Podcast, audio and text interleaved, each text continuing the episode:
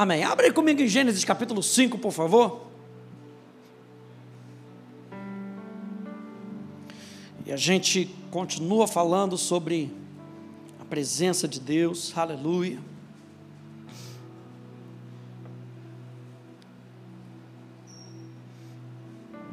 E quanto mais eu acho que vou chegar no fim da série, mais eu descubro.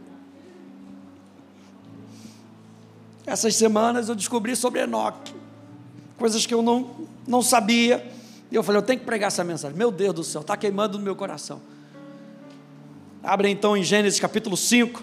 E Gênesis capítulo 5 fala da descendência, descendência de Adão, genealogia de Adão. Não vou ler tudo. A gente vai lá para o verso 18. Gênesis capítulo 5, verso 18. De Jared, perdão, viveu 162 anos e gerou Enoque.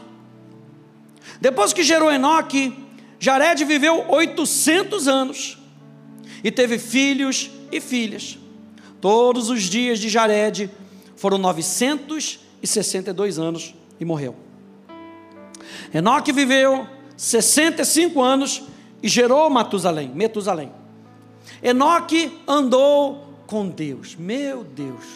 E depois que gerou Metusalém, viveu 300 anos e teve filhos e filhas.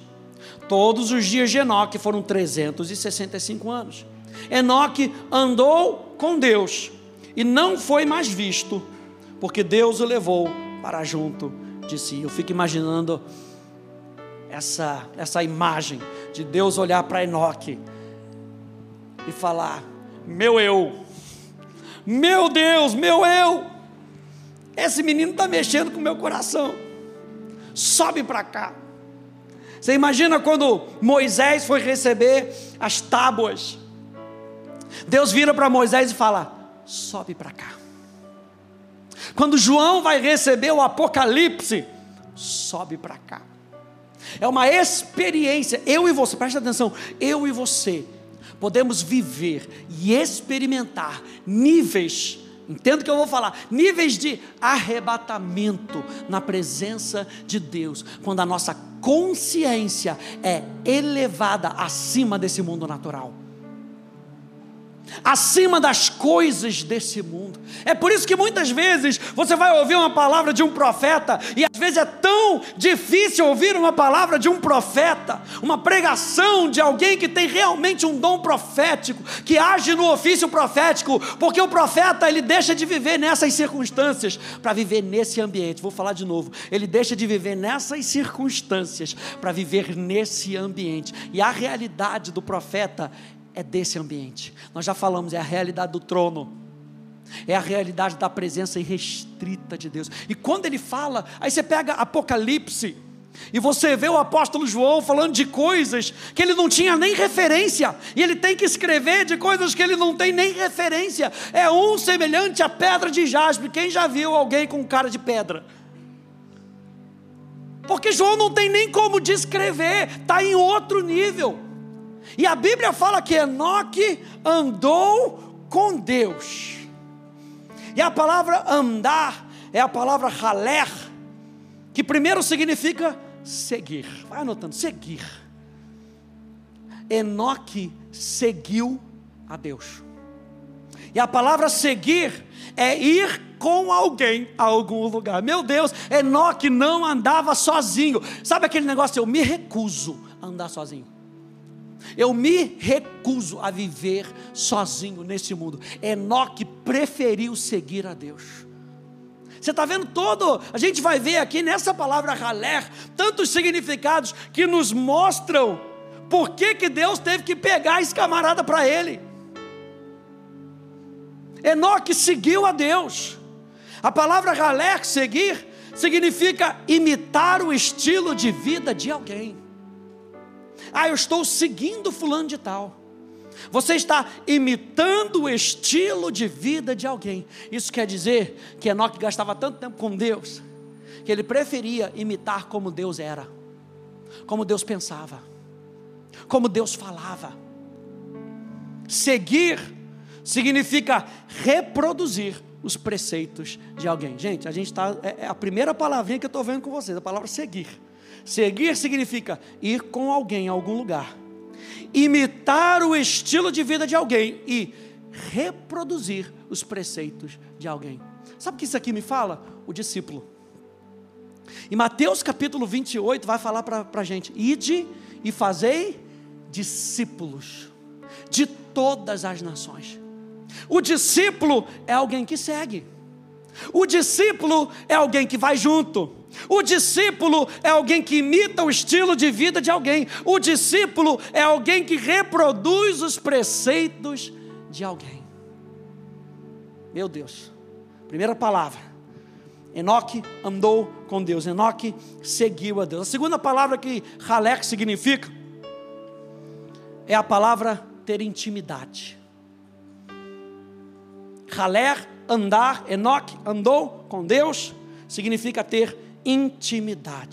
E a gente vê lá em Hebreus capítulo 11, quando a gente pega o versículo 6, a gente entende que sem fé é impossível agradar a Deus. E a palavra agradar ali tem o sentido de concordar, e a concordância ali tem o sentido de andar junto, andar de mãos dadas. É um sentido de intimidade. Sem fé é impossível ter intimidade com Deus. E da onde que a gente tira esse conceito? A gente tira o conceito do verso 5. Porque o verso 5 de Hebreus, capítulo 11, está falando de Enoque. Enoque andava, como aqui Enoque andava com Deus? Pela fé. E eu achei interessante um artigo, se eu não me engano, do, do New York Times, de um jornalista que ele diz o seguinte: olha só, é isso aí, do New York Times. Ele diz assim: dar as mãos é a expressão mais calorosa de afeto entre os homens. Está falando dos homens é, é, islâmicos, ah, muçulmanos.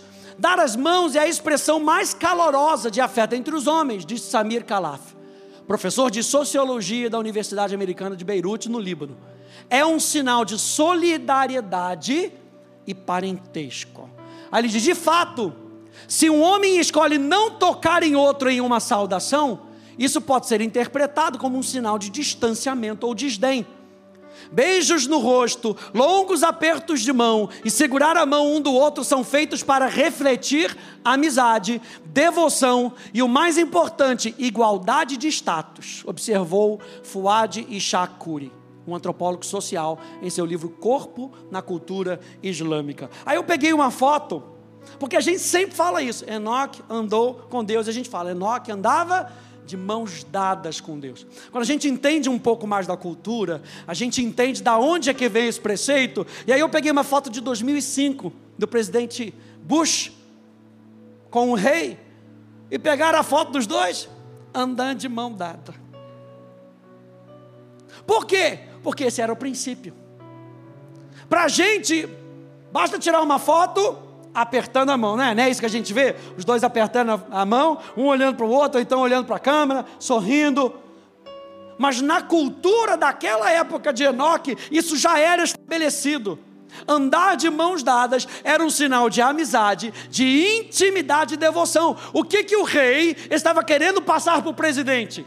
Eu e você agora temos uma aliança nós andamos juntos e somos devotos uns aos outros. Meu Deus, aqui fala muito.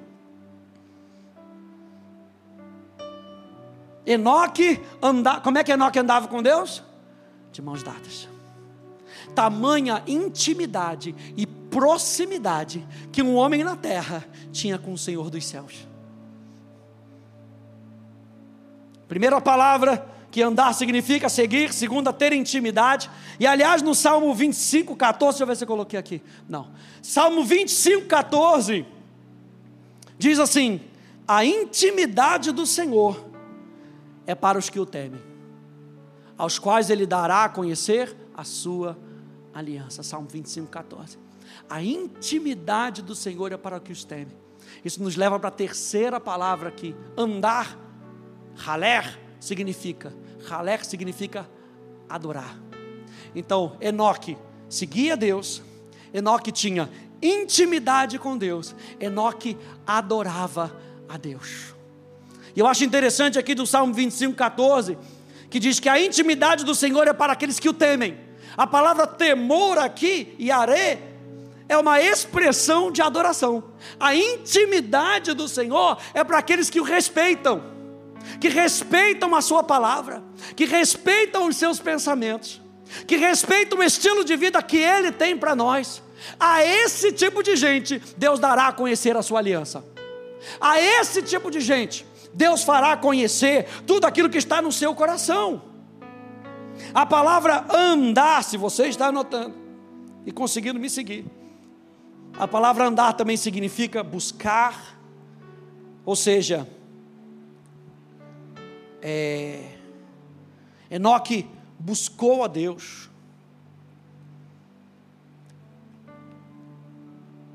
E a outra palavra que andar significa é fluir ou se derramar.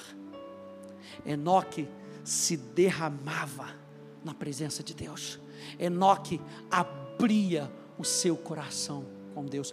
Enoque fluía na presença de Deus e deixava Deus fluir na sua presença. Meu Deus! Ou seja, não é só que Enoque andava e sabia que Deus estava ali. Existia algo do coração de Enoque que se aproximava ao coração de Deus. Enoque buscava Deus. E, gente, Deus não andará com aquele em quem Ele não tem prazer. Lembra que a gente fala que Deus só se manifesta onde Ele é honrado. Deus não anda com pessoas em quem Ele não tem prazer. Então é algo, gente, olha só, Amós Será que dois andarão juntos se não estiver, estiverem de acordo? É algo mútuo. Então a gente vê de uma outra parte Deus querendo se manifestar. A gente vê de uma outra parte, da parte de Deus, de Deus querendo derramar o seu amor sobre as nossas vidas, sobre a nossa casa, sobre a humanidade. Mas como dois podem andar juntos, se esses dois não tiverem acordo? E a palavra acordo ali não é apenas algo verbal, a palavra acordo ali em Amós é desposar. Como é que dois andarão juntos se eles não tiverem dentro de uma aliança de casamento? E na aliança de casamento, um vive para o outro, e o outro vive para o um. Como é que dois vão andar juntos se eles não desposarem?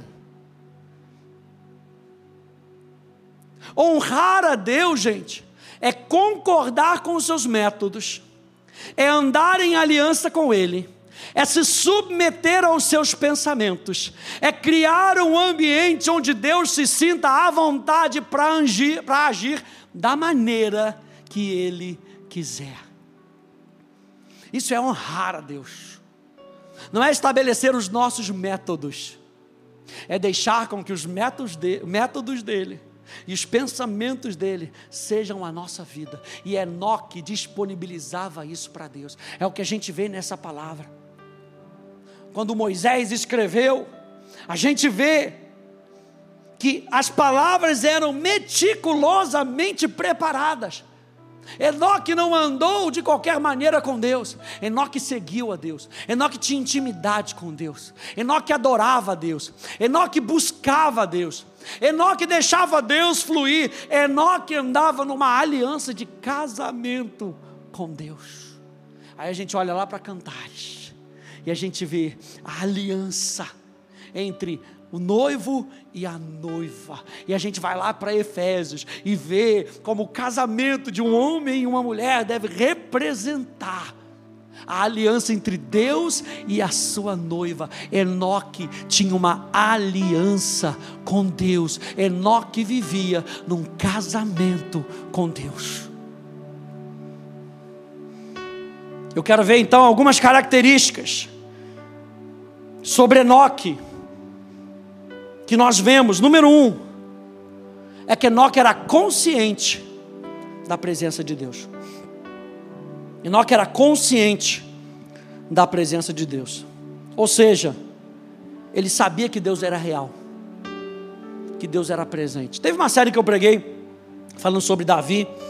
Uh, Davi é, adorava, adorava o seu Deus, alguma coisa assim. Davi conhecia o seu Deus.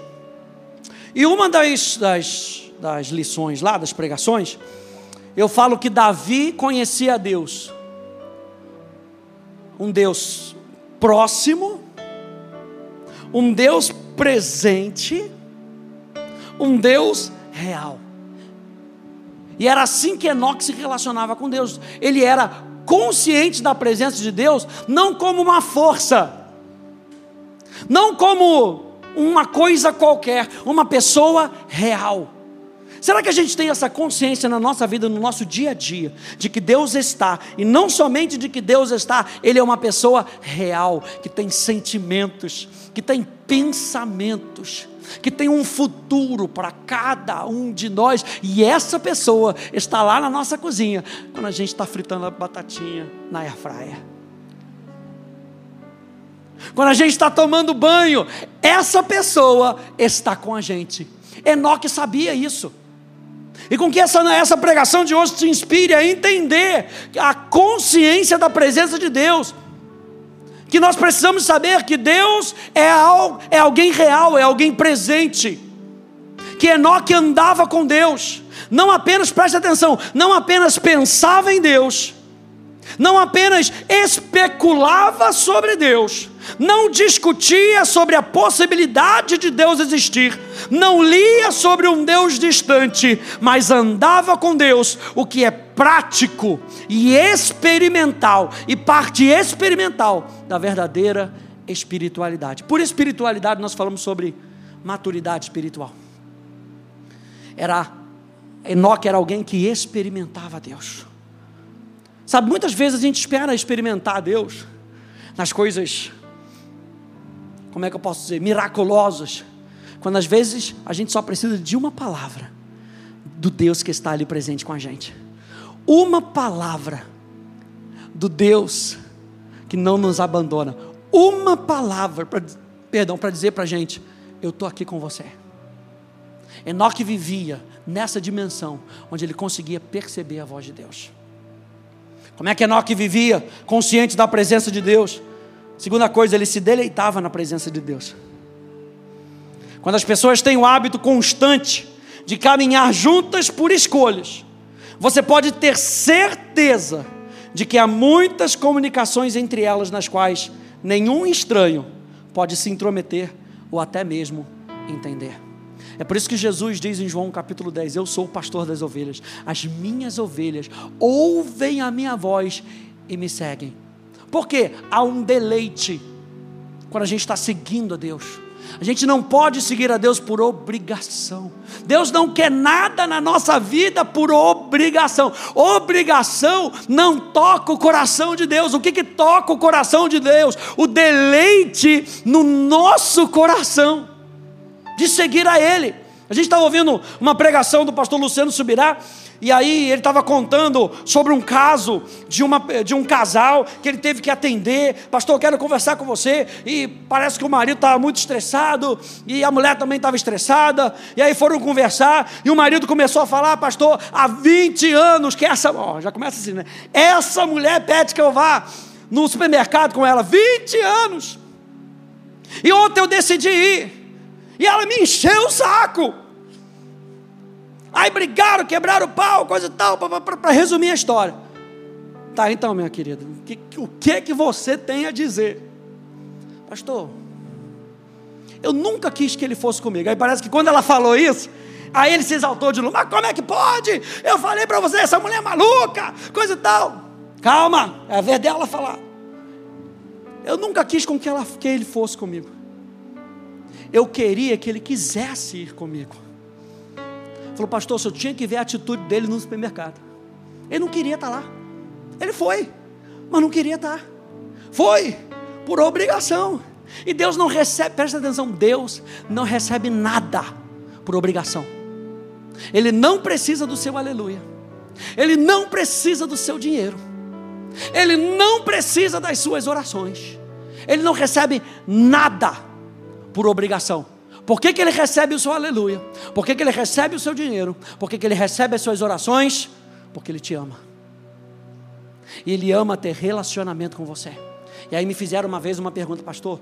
Por que, que a gente precisa orar se Deus já conhece os nossos pensamentos? Nós precisamos orar, porque Deus é um Deus que ama relacionamento.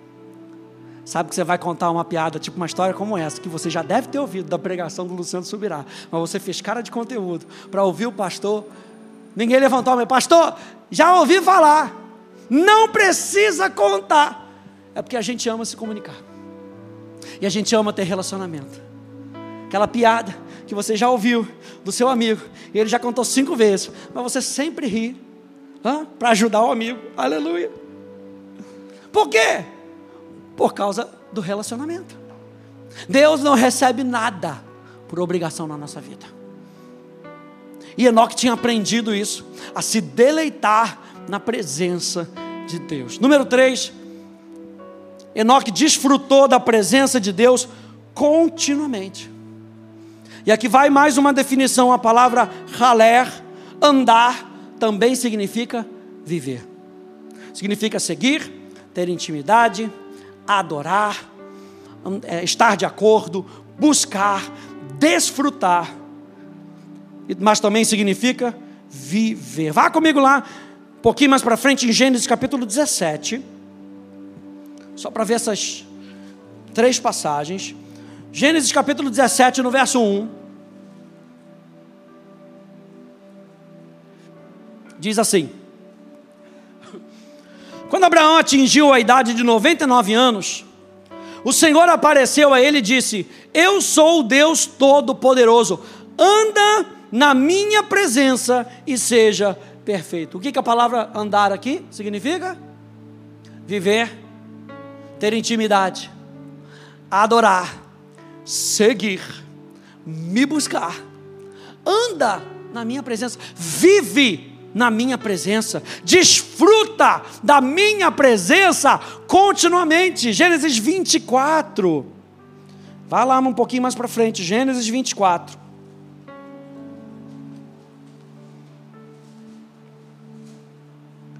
Verso 40.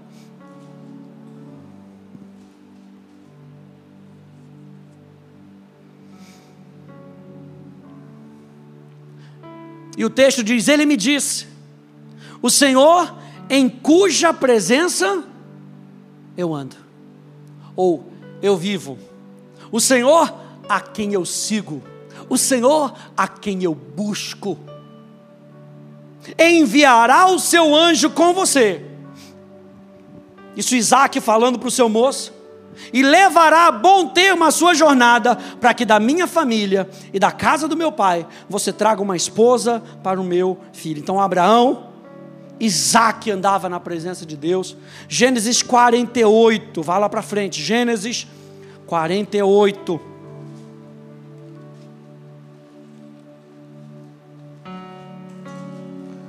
Verso 15.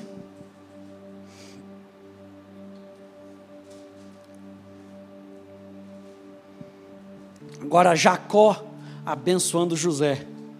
Israel abençoou José, dizendo: O Deus em cuja presença andaram meus pais, Abraão e Isaque, o Deus que tem sido meu pastor durante a minha vida até esse dia. Então a gente vê Abraão andou com Deus, Isaac andou com Deus, ah, Jacó, Israel andava com Deus, porque essa declaração é uma declaração de alguém que andava com Deus. Deus tem sido meu pastor. Se Ele tem sido o meu pastor, eu tenho seguido a Deus. Então veja a importância desses homens ensinarem os seus filhos a andarem com Deus. E a gente sempre fala aqui, a gente cita esse versículo, quando a gente faz a apresentação de bebês. Olha, ensina a criança no caminho em que deve andar. E a gente fala, não é ensina o caminho, é ensina no caminho. Porque quem ensina no caminho, ensina com seu estilo de vida. Quem ensina no caminho, ensina com as suas práticas. Então não adianta dizer, não faça isso e você mesmo faz. Quem está comigo? É a mesma coisa, é o que Deus está provando aqui para os seus filhos. Mostra para os seus filhos como viver. Segunda Crônicas, a primeira Crônicas 29, finalzinho da, da vida de Davi. Davi vira para o seu filho uh, Salomão e fala: Salomão, adora o Deus do teu pai aprende com aquilo que eu passei para você e se lança no mesmo relacionamento que eu tinha com Deus. Você viu o tipo de relacionamento que eu tinha com Deus? Tenha você mesmo esse relacionamento. É a oportunidade que eu e você temos de influenciar uma outra geração, de influenciar outras pessoas, não com aquilo que a gente diz ou não somente com aquilo que a gente diz, mas com a nossa vida. Tem uma declaração, se eu não me engano, não sei se é de Santo Agostinho, que diz: pregue, se necessário, use palavras. Eu e você estamos pregando o tempo todo com a nossa vida, o tempo todo com a nossa vida. Eu me lembro uma vez de uma história de um desses missionários lá na China que foi preso. E ele foi preso por pregar a palavra, o que era contra o comunismo, e aí ele começa a pregar a verdade, ele é preso. E quando ele é preso, ele é colocado numa masmorra lá, e tem outras pessoas ao redor, e as pessoas passavam por ali, ou os presos ouviam o que ele estava falando, porque dentro da prisão ele começou a pregar. E aí os presos se convertiam. O que, que a gente vai fazer com esse cara agora? Vamos cortar a língua dele. Aí cortaram a língua do cara. E aí as pessoas passavam por ali. E quando as pessoas passavam por ali e olhavam para ele, se convertiam. Então o que, que a gente vai fazer? Cega os olhos dele. E aí você vê uma pessoa sem língua, sem a capacidade de olhar, não tinha nada belo, mas as pessoas continuavam passando por aquela cela e se converteram. E aí qual é o final da história? Mataram o cara, o missionário. E por matarem o missionário, um montão de gente ficou sabendo. E aí se converteram por causa da morte do missionário. Se necessário, use palavras, mas com tudo aquilo que você tem, use a sua vida e o seu relacionamento com Deus, impactando a sua vida para alcançar outras pessoas. Enoque não comungava, não tinha relacionamento com Deus aos trancos e barrancos, mas habitava no amor consciente de Deus. Ele não subia de vez em quando às alturas do deleite e depois descia ao vale pantanoso da tristeza. Ele continuava no gozo calmo, feliz e constante da comunhão com Deus dia após dia. À noite, com seu sono, não cancelava esse relacionamento. O dia, com os seus, com seus cuidados, não cancelavam esse relacionamento. Não era uma corrida, um salto, um impulso, mas uma caminhada constante. E às vezes a gente vê muito isso quando a pessoa ela recebe Jesus, ela quer viver correndo. Ela quer correr. É tamanha paixão do coração dela, dela se entregar, mas não é, não é uma corrida de 100 metros rasos. O nosso relacionamento com Deus é uma maratona. Então a gente tem que aprender nessa maratona a medir os nossos passos. Bom, se eu sei que eu preciso correr uma São Silvestre de 32 quilômetros, 42 quilômetros com subidas e descidas. E aí, como é que eu faço?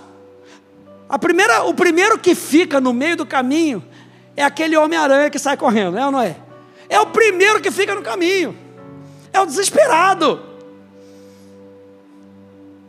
Quem é que ganha? É o cara que está ali no. Geralmente é o keniano, que está lá na África treinando descalço, no deserto, e o cara está lá, continuamente treinando, continuamente treinando. O que Enoque tinha com Deus não era uma maratona de 100 metros rasos. Ah, porque eu quero, é o que, tem que ser Deus. E Deus vai, vai se manifestar agora, tem que ser agora, essa semana. Calma, é uma maratona. É uma, diga, é uma maratona. Você vai até o final nessa maratona e Deus vai com você. E no meio da maratona, ele te joga um copinho de água ali. No meio da maratona, ele ainda fala assim: Descansa aqui um pouquinho, vai. Diminui o ritmo, diminui, diminui, diminui. Vai, isso, vai. Anda, anda. Porque tem vezes que a gente tem que perceber a voz de Deus. Pra... Tem vezes que Deus fala assim: corre mais um pouquinho, vai, acelera. acelera, vai. E tem vezes que Deus fala: diminui o passo, calma, calma. Se você está fazendo atos, a gente vai aprender sobre isso, sobre como ser dirigido pelo Espírito de Deus. É o ritmo dele. Por isso que a Bíblia fala assim: se você vive no Espírito, ande também no Espírito. E a palavra andar ali no grego significa andar numa cadência militar. O que, que isso tem a ver com a mensagem, pastor? Isso tem a ver que Deus vai dando ritmo. Você já viu aquelas paradas que a gente tem em 7 de setembro? É sempre a mesma batida, é ou não é? Para que, que é isso? Para saber qual é a cadência. Para que todo mundo ande junto. E um, dois, três, quatro. Um, dois, três, quatro. Marcha, soldado, cabeça de... Vai todo mundo no mesmo ritmo. Mas tem hora que Deus altera o ritmo. Meu Deus, olha a percepção espiritual. Tem horas, preste atenção, tem horas que Deus altera o ritmo. A gente está vendo isso na nossa série de domingo de noite. Tem hora que ele fala, não luta, tem hora que ele fala, cai para dentro, quebra o pau. Tem hora que ele fala, vai devagarzinho. E um, dois, três, quatro, e um. E tem hora que ele faz, vai mais rápido. Vai mais rápido, corre. Elias, corre. Porque lá vem chuva. E a mão do Senhor vem sobre Elias. E ele corre na frente dos carros de Acabe. Meu Deus.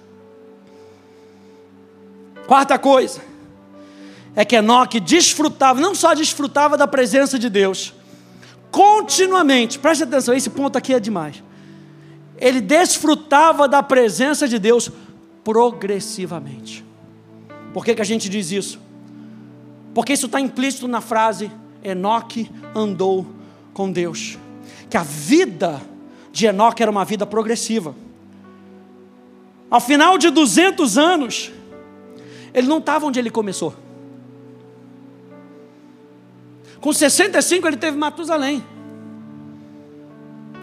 300 mais para frente é que Deus o, o, levantou. Ou seja, nesse final, nesse 65, ou nos 265, ou perto dos 300, não era da mesma maneira que ele começou. Eu pergunto para você: o seu ano está sendo da mesma maneira como você começou 2023? Porque a gente vem, gente, num ritmo lá para cima. É ano de manifestação abundante de Deus. É ano de ver promessas se cumprindo. É ano de ver as portas se abrindo que precisam ser abertas. E a manifestação abundante também fecha portas que a gente não precisa passar.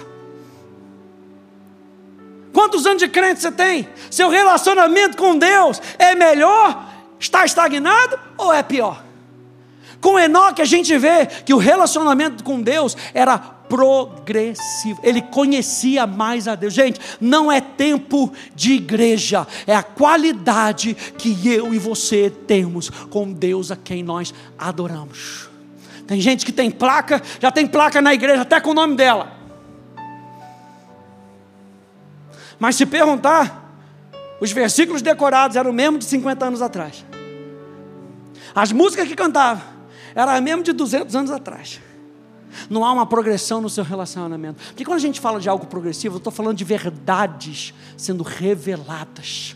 Deus continua revelando. Aquele Salmo 23 que a gente leu na semana passada, na outra semana, na quarta-feira, pode fazer a diferença para você hoje, porque o Salmo 23 ele não é estático. A Bíblia não é estática. Ela é inspirada por uma pessoa. Toda a escritura é inspirada por Deus. Por isso nosso relacionamento não é estático. Nosso relacionamento com Deus é dinâmico é progressivo. Gente, pode melhorar. Pastor Hélio tem uma série sobre família dizendo assim: família, dá para melhorar? Porque dá para melhorar. Dá para ter um casamento melhor. Se dá para ter um casamento melhor, se dá para ter uma estabilidade financeira melhor, por que, que não dá para ter um relacionamento com Deus mais profundo, melhor? E a gente vê isso aqui na vida de Enoque.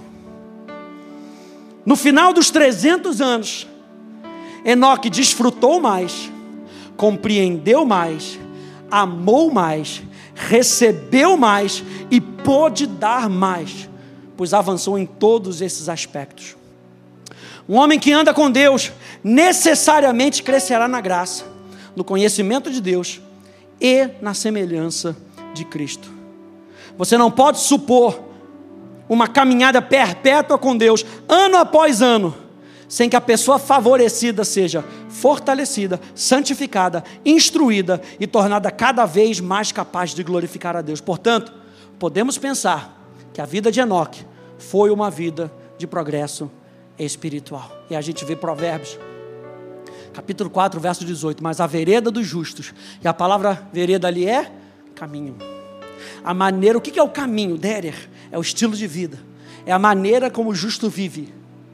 A maneira como o justo vive é como a luz do alvorecer, ou como a luz da aurora, que vai brilhando mais, diga mais e mais, vai brilhando mais e mais. E como é que o nosso como é que a vida do justo ela pode ser sem a presença do Espírito Santo, sem a comunhão do Espírito Santo? Por isso o caminho do justo precisa da intimidade com o Espírito Santo. E aí o nosso caminho é como a luz da aurora, vai brilhando cada vez mais até ser dia perfeito. Então, número um, Enoque era consciente da presença de Deus. E número dois, aqui vem o ponto uh, maravilhoso. Enoque não dava desculpas. E eu quero ver isso com você. A gente tem tanta desculpa do porquê a gente não consegue andar com Deus. E veja a frase que eu usei: a gente não consegue andar com Deus porque Deus está com a gente. Quem é que acredita que Deus está com você? Deus está com você. Mas a nossa desculpa é o quanto eu não consigo andar com Deus. Número um, Enoque vivia uma vida agitada. Sabe por quê, gente? Quando a gente pega nessa questão da genealogia, e a genealogia ela vem para trabalhar algo que o Antigo Testamento trabalha muito, que é a questão patriarcal a questão da honra daquele que é o cabeça da casa. E quando a Bíblia fala do pai de Enoque, Jared, Jared era o patriarca daquela época. E quando Jared morre, Enoque se torna o patriarca. E a vida de um patriarca não era uma vida fácil. Veja, um patriarca naqueles dias devia ser um homem de destaque, carregado de responsabilidades e também de honras. O antigo costume era que o chefe da família era profeta. Era responsabilidade, presta atenção aos, aos maridos. É responsabilidade do marido ser profeta dentro da sua casa, ser sacerdote dentro da sua casa. É responsabilidade. Não era diferente com Enoque. Enoque tinha uma responsabilidade, ele era profeta. E muitas vezes a gente fala, nossa, mas sou tão, tem tanta responsabilidade para eu fazer, tem tanto isso para eu fazer. Enoque também tinha. E a Bíblia diz que Enoque andava com Deus continuamente. Enoque se deleitava em Deus progressivamente, apesar da sua vida agitada. O chefe da família era profeta, era sacerdote e era rei na sua casa. E no exterior, se ele fosse um homem de posição e recursos, ele era conselheiro, magistrado ou juiz e governante. Enoque era um patriarca. Ele tinha responsabilidades com a sua casa. Número um, ele tinha responsabilidade consigo mesmo. Número dois, ele tinha responsabilidade com a sua casa. E número três, ele tinha responsabilidade com seus afazeres, com seus negócios. E a Bíblia diz que Enoque andava com Deus. A segunda desculpa que às vezes a gente dá, ô oh, pastor, minha família é muito grande, toma muito tempo. Mas Enoque vivia uma vida de família. A gente não percebe aqui, mas você sabe que Enoque teve filho? Você lembra do nome do filho do Enoque? Quem lembra aí? Matusalém, o homem que mais viveu. Se Enoque teve filho, ele teve esposa. Então ele tinha que cuidar da sua esposa e tinha que cuidar do seu filho. E Enoque andava com Deus. Como? Era um deleite constante e progressivo. Então ele tinha negócios, ele tinha responsabilidades, ele tinha uma família, porque às vezes a gente olha assim e fala, mas ele vivia sozinho, era ermitão, sabe, estava lá dentro da caverna, não tinha responsabilidade nenhuma. E eu vou trazer para vocês de novo. Enoque nos ensina a não dar mais desculpas. Ele tinha responsabilidade, ele tinha uma família. Não é preciso ser um eremita, nem renunciar à vida conjugal para viver perto de Deus. Vou falar mais uma vez. Não é preciso ser um eremita, nem renunciar à vida conjugal para viver perto de Deus. Número 3. Enoque vivia numa época cheia de maldade. Vá lá comigo em Gênesis capítulo 4, por favor. Número um, ele tinha responsabilidade. Número dois, ele tinha família. Ele era responsável pela sua família. Eu estava assistindo, comecei assistindo ontem o The Chosen, terceira temporada. Aí Jesus está naquele sermão da montanha, né? Começa ali no sermão da montanha. Se você ainda não assistiu, estou dando spoiler. Ele está no sermão da montanha, coisa e tal, acaba o sermão da montanha. Aí Jesus começa a se preparar para a próxima jornada. E os discípulos estão ali. Aí está Pedro e a sua esposa. Ele falou: Você não. Você vai para casa você vai gastar um tempo em casa. Então, o equilíbrio que Jesus traz na nossa vida. Enoque tinha responsabilidade, tinha responsabilidades com a sua família, e Enoque vivia numa época cheia de maldade. Gênesis capítulo 4, antes de Enoque, verso 23 e verso 24, a maldade já estava tão grande, gente, que Lameque disse às suas esposas, e Lameque, ele era ah, da genealogia de Caim. Lameque disse às suas esposas, Ada e Zilá, ouçam o que eu digo, vocês mulheres de Lameque, escutem o que passo ao dizer, matei um homem porque me feriu. Olha, olha a arrogância da pessoa, sabe? E parece que ele fala isso aqui sabe, de maneira de se orgulhar. Matei um homem porque me feriu e um jovem porque me machucou.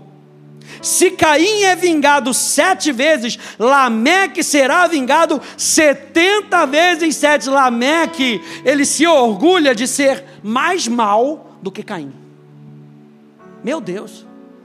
Essa era a época que estava vindo ali depois de Caim. De Caim ter matado Abel. Era uma época de maldade, mas no meio de uma geração pecaminosa, um grupo de pessoas já havia se levantado. Olha aqui comigo, eu botei uma árvorezinha, deu um trabalhinho. Então, olha só, meu Deus, o que está que que tá escrito, pastor? Você tem aqui Adão, que gerou Caim, gerou Abel, gerou Sete. Aliás, a palavra Sete significa substituto. E é daqui, puxa lá para o fim, que é a genealogia de Jesus, o nosso substituto. Então você vê aqui Sete, e aí na época de Sete, Enos, primeiro filho de Sete, e a Bíblia fala que na época de Enos, passou-se a invocar o nome do Senhor. Ou seja, no meio de uma geração onde Caim mata o seu irmão, de uma geração de maldade, aqui embaixo você vê lá em cima uma geração, uma linhagem justa de pessoas que estão buscando a Deus. E Elias se esconde e fala: Mas estou aqui sozinho, ninguém, essa mulher está me perseguindo, a tal da Jezabel, estou aqui. Não se levanta porque ainda tem homens justos, ainda tem profetas nessa época. Enquanto tem maldade nesse mundo, ainda tem a igreja nessa terra, o baluarte da verdade. Pessoas que decidem seguir a Deus, pessoas que decidem adorar a Deus no meio de uma geração injusta. Não que podia dizer, mas só tem injusto aqui. Já, a gente já ouviu isso tanto. No meu trabalho, não, só eu sou crente. Na minha casa, só eu sou crente. Mas enquanto tem uma geração injusta, existe uma geração justa que busca Deus. Estar no meio de uma geração injusta não é desculpa para a gente não buscar a Deus. Gênesis 4, verso 26, diz assim: Aliás, verso 25. Adão tornou a ter relações com sua mulher, e ela deu à luz um filho, a quem pôs o nome de Sete, dizendo: Deus me concedeu outro descendente em lugar de Abel, que Caim matou. Verso 26. A Sete nasceu-lhe também um filho, ao qual pôs o nome de Enos. Foi nesse tempo que se começou a invocar o nome do Senhor. Gênesis capítulo 6, no verso 5. Diz: O Senhor viu que a maldade das pessoas havia se multiplicado na terra, em que todo o desígnio do coração delas era continuamente. Gente, não era mal, não. Era continuamente mal. E nessa época já tinha se levantado um povo que buscava Deus. Um povo que valorizava a Deus. Olha só, nessa geração é que o apóstolo Judas, ele fala isso aqui, verso 14 ao verso 16. Foi a respeito deles que também profetizou Enoque. Lembra que nós falamos que Enoque era profeta. E o apóstolo Judas, Novo Testamento, falando de Enoque, falando ele profetizou para aquela geração. E Enoque era o sétimo depois de Adão, dizendo: Eis que o Senhor vem com milhares dos seus santos para exercer juízo contra todos e para convencer todos os ímpios a respeito de todas as obras ímpias que eles praticaram e a respeito de todas as palavras insolentes que ímpios pecadores proferiram contra ele. Esses tais são, olha, olha a geração de Enoque. Ele estava profetizando para a sua geração. Esses tais são murmuradores, pessoas descontentes que andam segundo as suas paixões. A sua boca vive falando grandes arrogâncias adulam os outros por motivos interesseiros. Essa era a geração de Enoque. E Enoque andava com Deus, mesmo em meio a uma geração que não andava com Deus. E por falar de Enoque, a gente então não pode, vou voltar aqui, a gente não pode esquecer do Lameque. Porque se Enoque é a sétima geração, de Adão, pelo lado de Sete, pasmem, Lameque, o supra-sumo da maldade, é o sétimo da geração de Adão por Caim. Então a gente vê um paralelo, um paradoxo. Lameque é a figura oposta. Enoque está aqui. Se você prestar atenção, tem um símbolozinho de um rapazinho andando ali em cima do, do metrô. Porque Lameque andava com Deus. A Bíblia fala que Noé andava com Deus. A Bíblia falou que Abraão andava com Deus. E aí você tem Lameque aqui da linhagem ímpia, Gênesis capítulo 4. Lameque era geração oposta. Essa geração de Caim era geração oposta à de Sete. Lameque era o oposto, era o contraste, contraste, era a antítese o sentido contrário da vida de Enoque. Enquanto Enoque vivia para Deus, Lameque vivia para si. Ambos eram a sétima geração desde Adão. É o reino das trevas contra o reino dos céus. É a tensão entre a descendência ou a semente da promessa e a descendência, a semente da serpente. Olha só o que esse escritor chamado Eric Watkins ele diz: Lameque é um construtor de reinos da pior espécie, pois seu único objetivo é se glorificar e se divertir. Sua afirmação exaltada de ter matado um homem em Gênesis 4, 23 a 24, deixa isso perfeitamente claro. Ele é Caim aperfeiçoado. Meu Deus. Lameque, por sua própria proclamação, é dez vezes mais orgulhoso, hipócrita e assassino do que Caim. E Lameque jurou fazer justiça com as próprias mãos e executar o julgamento como se fosse Deus. Lameque, o sétimo filho de Adão, está verdadeiramente alinhado com a semente da serpente. E você vê Enoque alinhado com a semente da promessa. Enoque andava com Deus, no meio de uma geração pecaminosa, uma geração comprometida com Deus, sempre se levanta. Gênesis capítulo 6, verso 9. Diz: São estas as gerações de Noé. São estas as gerações de Noé. Você vê que depois, você vê que vem passando de pai para filho. O entendimento. Na época de Sete, passou-se a invocar o nome do Senhor. Por, da onde é que Enos aprendeu a se relacionar com Deus? Se não do patriarca que tinha antes dele, senão de Sete. E Sete sabia que ele era o substituto, que ele era filho da promessa. E o tempo vai passando, Sete gera Enos, Enos gera Kenã, Kenã gera Maalael, Maalalel, Maalalel gera Jared, Jared forma Enoque, Enoque Matusalém, Matusalém gera Lameque, outro Lameque, e Lameque é o pai de Noé. E na época de, Joé, de Noé, ainda tinha maldade. Mas no verso 9 diz: Noé era homem justo e íntegro entre os seus contemporâneos. Ponto e vírgula. Noé andava com Deus. Como é que Noé andava com Deus? Noé seguia Deus. Noé buscava Deus. Noé tinha intimidade com Deus. Noé deixava esse relacionamento fluir. E eu termino dizendo que andar com Deus significa apontar o caminho para Ele. Não só ter um relacionamento, olha só que interessante, não só ter um relacionamento com Deus, onde eu sou beneficiado.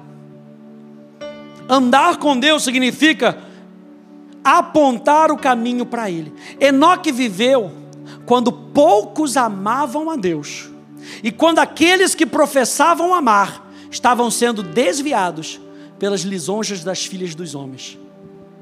Enoque andou com Deus, e em consequência disso, apresentou seu testemunho a Deus. Enoque, o sétimo depois de Adão, de Judas, profetizou. Assim você vê que Enoque era um pregador da palavra de Deus. Enoque não somente andava com Deus, preste atenção, porque essa mensagem é muito relevante. Enoque, ele falava a verdade de tal ponto ele ia contra e ele expressava isso para a sua geração. Andar com Deus, gente, vai nos levar a um nível de ousadia tão grande. E a gente vê lá em Atos o nível de ousadia que os apóstolos tinham de falar a verdade de Deus. Ele tem que nos levar para esse nível, não um nível, gente, somente de ter tanta intimidade com Deus, que eu vejo Deus face a face, que Deus aparece para mim, que o anjo brilha no meu quarto, mas que eu não tenho coragem de ir contra esse mundo, de me levantar como um baluarte da verdade e de poder declarar com ousadia, sem medo das consequências desse mundo. E aí você vai para Hebreus capítulo 11. A gente começou citando Hebreus capítulo 11, verso 5, verso 6. Hebreus capítulo 11, meu Deus. Fala comigo, bota o dedo aí. Não, nem precisa que eu não vou voltar. Hebreus capítulo 11. Enoque ia contra o sistema do mundo.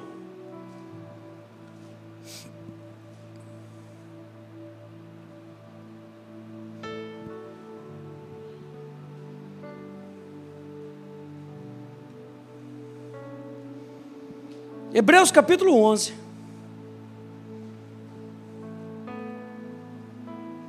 Verso 35.